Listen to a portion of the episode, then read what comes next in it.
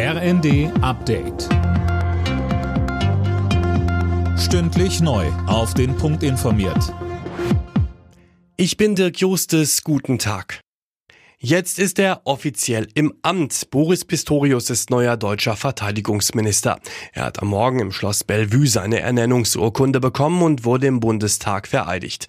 Zum Amtsantritt sagte Pistorius. Die Bedeutung der höheren Sicherheit ist eine andere als noch vor einem Jahr. Deswegen geht es jetzt darum, die Bundeswehr jetzt und schnell stark zu machen. Es geht um Abschreckung, Wirksamkeit und Einsatzfähigkeit. Und es geht bei all dem jetzt vor allem darum, weiter die Ukraine zu unterstützen, eben auch mit Material aus der Bundeswehr.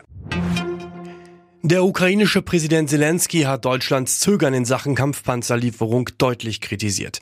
Es gibt Zeiten, in denen man nicht zögern und vergleichen sollte, sagte er.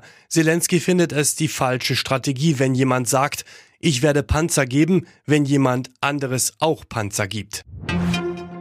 Nach dem Hubschrauberabsturz in der Ukraine mit 14 Toten ist die Ursache weiter unklar. Bei dem Absturz war auch der Innenminister des Landes ums Leben gekommen. Die Ermittlungen laufen, so Vize-Außenminister Melnik im ersten. Im Moment kann man noch äh, gar keine Aussage tätigen. Es wird auf Hochtouren ermittelt. Das war ein neuer äh, Helikopter, ein erfahrener Pilot und äh, deswegen wir hoffen, dass da keine Sabotage dahinter steht. Aber wie gesagt, die Antworten erwarten wir von dem Ermittlungsteam, das vor Ort ist, seit den frühen Morgenstunden. Die Verbraucherzentralen fordern, dass das Bundeskartellamt die jüngsten Preiserhöhungen der Energieversorger prüft. Da würden zum Teil Mondpreise verlangt, obwohl die Preise an den Gas- und Strombörsen seit September deutlich gefallen seien, so ein Sprecher in der Rheinischen Post.